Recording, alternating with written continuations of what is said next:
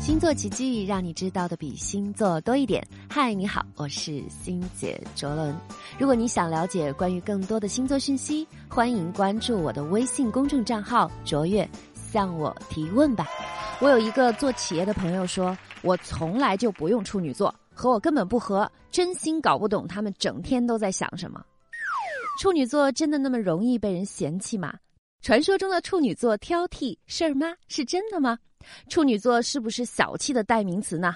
今天星姐我继续本着借题发挥、深度揭秘，拿着小铲子掘地三尺，不挖出点煤矿、钻石什么的，绝不罢手的专业精神，来和大家说一说处女座真实的样子和失恋后的处女座可以吃什么疗伤。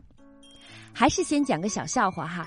处处对肚脐很好奇，就问爸爸说：“爸爸，肚脐是怎么来的呢？”爸爸把脐带连着胎儿与母体的道理简单的讲了一下，说婴儿离开母体之后，医生呢就会把脐带剪断，并打了一个结，后来就成了肚脐。那这个时候，处处看着爸爸说：“那医生为什么不打个蝴蝶结呢？”看。这就是好奇心强又追求完美的处女座。很多人黑处女座，我想这其中根本的原因是因为处女座总是有种不会讨好、不装可爱，又特别一根筋，眼中揉不进沙子的倔强劲儿。十二星座中，处女座是纯爱典范，他没有摩羯座那么功利，也不像小白羊特别容易性冲动。所以呢，他们对人好的最习惯的方式是向爱的人提供最完美的服务。不过吃亏也是在这里，谁需要一个整天服务周到却严格挑剔、啰嗦的管家婆呢？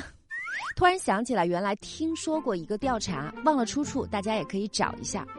话说，问很多的男人，你更喜欢一个忠贞的但却严格挑剔、冷漠的妻子，还是一个有出轨嫌疑但是明媚、开朗、热情的、一直爱笑的妻子呢？据说百分之七十多的男人虽然犹豫，但还是选择了后者。所以，就像刚才提到的忠贞但是却严格挑剔、冷漠的妻子那样，处女座的特质是很容易为爱辛苦付出，但是却吃力不讨好的。因此，很多处女座这一关没破的话，就很容易尝到失恋的滋味。处女座在失恋后，怎么样靠吃去疗情伤呢？首先，处女座的人喜欢受情伤时一个人静静。他那种要了命的追求完美，让他不愿意在众人面前展示脆弱，所以遇到失恋不开心的时候呢，他就会玩失踪，吃饭也是去个越没人找到他的地方越好。等那种被抛弃的伤心过去的时候，他才会开开心心的出现在大家的面前。那处女座选什么吃的可以疗情伤呢？提醒一句，千万不要相信一个处女座对你说吃什么都行的鬼话。食材不够新鲜，大厨不够热情，用餐环境太喧闹或者太冷清，对于一个处女座的人来说，内心里都是绝对不能忍受的。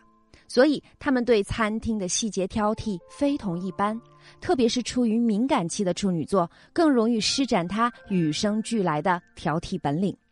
大部分的处女座不太喜欢过于浓重的口味。粤式菜系、淮扬菜系以及现在流行的养生菜，其实都还是比较符合处女座的口味需要。但是关键还是在于餐厅细节要做得好。我就亲眼看到不止一个处女座的朋友在餐厅吃饭前洗完手，拿抽纸擦手时，必须要把前面别人可能摸到过的地方撕下来，然后再用新的纸。从医疗占星学的角度，欣姐呢，我想。最后，给受情伤的处女座提点建议：处女座因为习惯经常的劳动心思和脑力，所以这个星座的人在身体上最容易出现两个地方的问题，一个是容易神经衰弱，第二个是往往有神经性的胃痛，尤其是压力过大、情绪不好的时候特别明显。昨天有听友问我说：“那我的星盘里都告诉我身体的这个部分是薄弱的，我是不是就不需要注意了？”因为那是命定的，我没有办法改变。呃，欣姐，我是不完全赞同这个说法的。因为每个人都有与生俱来的脆弱的地方，但是我们可以通过饮食调理和健康的生活方式来保护，这样一定会比你什么都不做要好很多。可是，一般来说，处女座的饮食规律性和他们选食材的健康指标都很好，所以对于吃什么最健康这件事，所有处女座和星盘中处女座特质强的人，都是最有发言权的。因此，处女座让自己活得更健康、走出阴影的最好方式，最重要的并不是吃，而是学会让自己的生活稍微不规律一些，减少那种因为今天吃的营养不够、没有按时吃饭而产生的精神负担和压力，尽量学会放松和适当放下。我想，这才是缓解处女座精神焦虑的最好方式。处女座的病主要来自于紧张的心灵和精神压力。心病还需要心药医，这才是关键。对于处女座而言，爱是对一个人纯纯的奉献式的服务，吃是在健康基础上对完美细节的不断追求。那么，各位处女座的你，是不是真的像我说的这样，容易胃痛，容易神经衰弱，睡不好觉呢？快快发个消息告诉我，欣姐来帮你找找更多放松神经的好办法吧。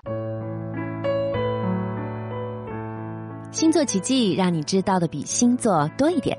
如果你想得到关于更多的星座讯息，或者你想要了解关于星盘更深入的分析和解读，请关注我的微信公众账号“卓越”，单立人一个卓越的卓，越是阅读的阅。具体的微信账号在专辑简介中也可以看到。想要和我有更多的交流，就请向我提问吧。